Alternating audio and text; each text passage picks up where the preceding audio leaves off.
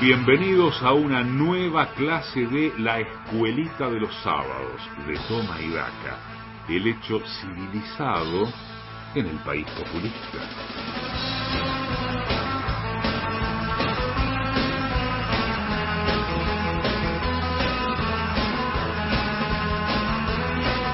Reflexión, sabiduría y educación, pedagogos, atentos al líder de todos ustedes que es Julián Ellensweig y a quien escuchamos a partir de este momento. Muy buen mediodía, amigo. Buen día, Mariano, Pato, Gaby, Emma, Marcos de la web, Eduardo. Hola, hola, hola.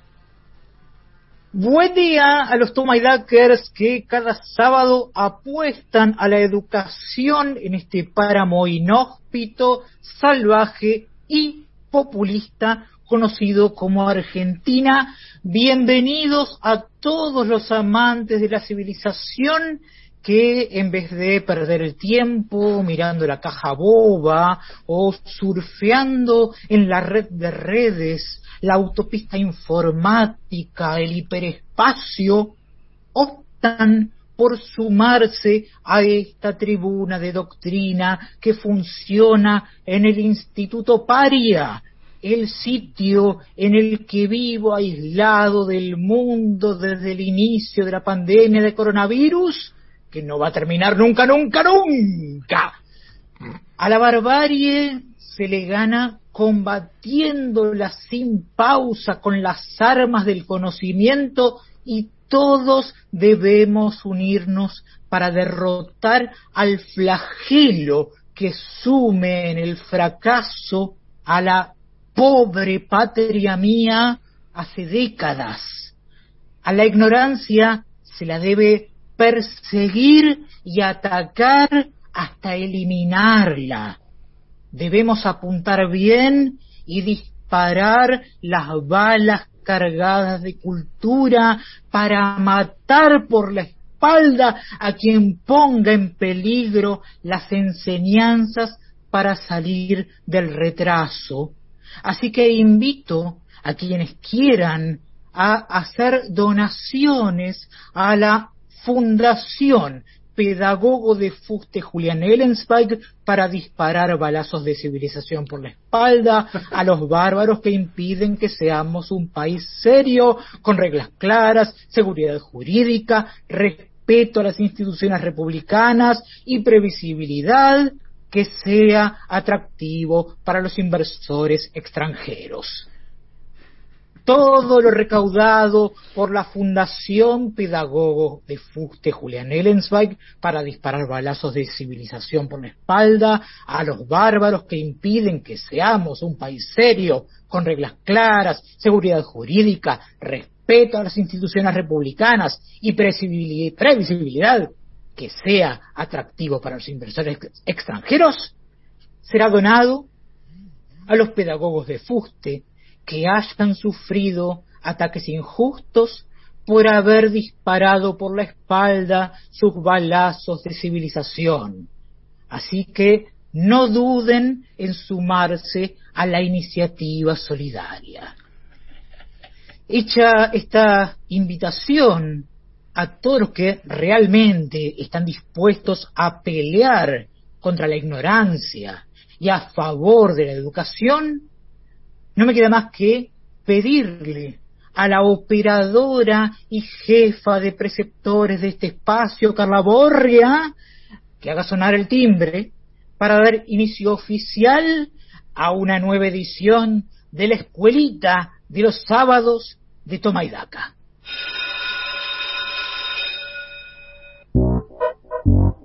Hola chiques de les burbujes. ¿Están contentos por el regreso de las clases presenciales? Para el reencuentro del día preparé una sorpresita, así que voy a pasar directamente al tema que las autoridades del Ministerio de Educación me pidieron que trate hoy, que es el de una de las vanguardias más sorprendentes del siglo pasado que eh, ninguno de ustedes vivió porque son todos millennials y centennials. ¿Saben qué fue el futurismo, chiques? Por supuesto que no saben si en su cabecita solo hay información sobre los éxitos de Elegante y María Becerra.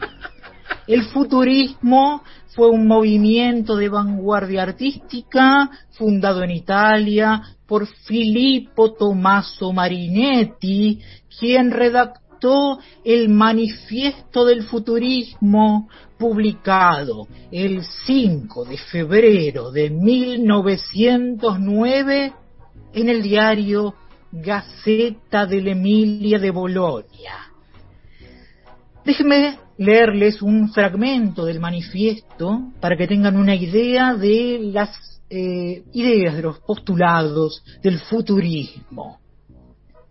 Nosotros cantaremos las grandes muchedumbres agitadas por el trabajo, el placer y la revuelta, cantaremos las mareas multicolores y polifónicas de las revoluciones en las capitales modernas, cantaremos el vibrante fervor nocturno de los arsenales y de los astilleros incendiados por violentas lunas eléctricas, cantaremos las estaciones voraces devoradoras de sierpes humeantes, las fábricas que cuelgan de las nubes, del retorcido humo de sus chimeneas, los puentes semejantes a colosales gimnastas que atraviesan los ríos relampagueando al sol con un fulgor de cuchillos, los vapores aventureros que olfatean el horizonte, las locomotoras de pecho ancho que resuellan sobre los rieles como enormes caballos de acero embriagados de tubos, y el vuelo de los aeroplanos cuya hélice ondea al viento como una bandera y parece aplaudir como una multitud entusiasta. ¿Notaron la exaltación que el futurismo hace de las máquinas y la glorificación de la tecnología, chiques? Ahora, escuchen esto que pasó hace unas horas. Vamos a autorizar ahora mismo el lanzamiento de nuestra fábrica en Argentina.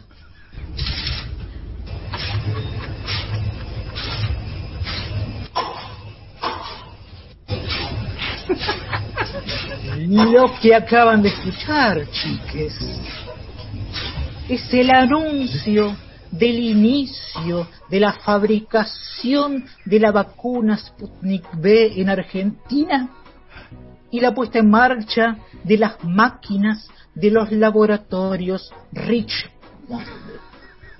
¿Notaron la influencia de las ideas del futurismo y su glorificación de la tecnología en la videoconferencia en la que participaron el presidente argentino Alberto Fernández y el presidente ruso Vladimir Putin. Sí, chiques, lamentablemente se llegó a un acuerdo con Rusia y no con un laboratorio serio como Pfizer y esto eh, lo digo con la libertad total con la que doy cada clase en la escuelita de los sábados de Tomaidaca, el espacio educativo independiente y objetivo auspiciado por los laboratorios Pfizer. En las últimas semanas eh, se dijeron demasiadas cosas acerca de las negociaciones entre el gobierno argentino y Pfizer, el laboratorio que produce la única vacuna realmente efectiva para enfrentar la pandemia de coronavirus. Lamentablemente, el tiempo es tirano, chiques, y eh, no puedo detallar todos los beneficios de la vacuna Pfizer y todos los errores que cometió el gobierno argentino al no firmar un acuerdo con la empresa, como piden todos los periodistas objetivos e independientes que solo piensan en lo mejor para el pueblo argentino.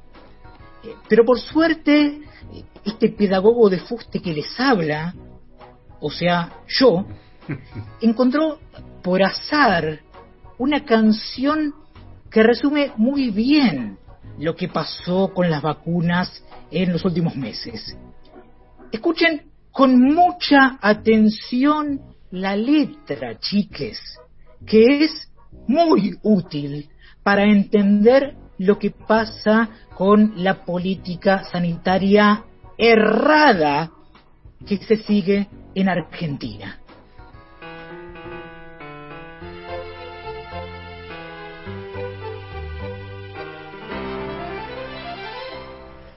No debí pensar jamás en lograr tu corazón. Y sin embargo te busqué hasta que un día te encontré y con mis besos te aturdí. Sin importarme que eras buena tu ilusión fue de cristal se rompió cuando partí, pues nunca, nunca más te vi. Qué amarga fue mi pena. No te olvides de mí, de tu Pfizer. Me dijiste al bancar el lobby aquel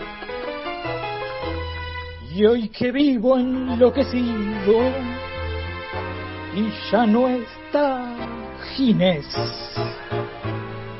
ni te acuerdas de mí. Pfizer, Pfizer, me faltó vacunación y subió la internación y como un loco te busqué pero ya nunca te encontré. Y en otras dosis me perdí. La cuarentena fue un engaño. ¿Qué será Pfizer de mí?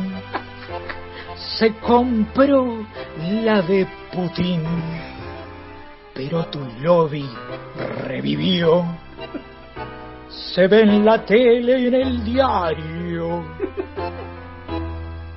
No te olvides de mí, de tu Pfizer.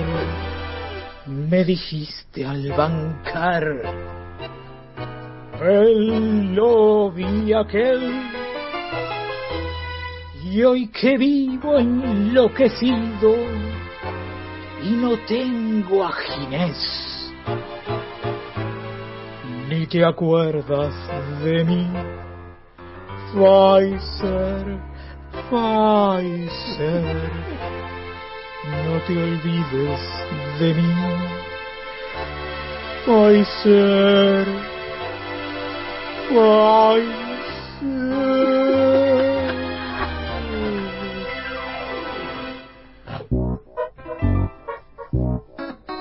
voz tan viril, la del intérprete del tango de Pfizer, ¿no?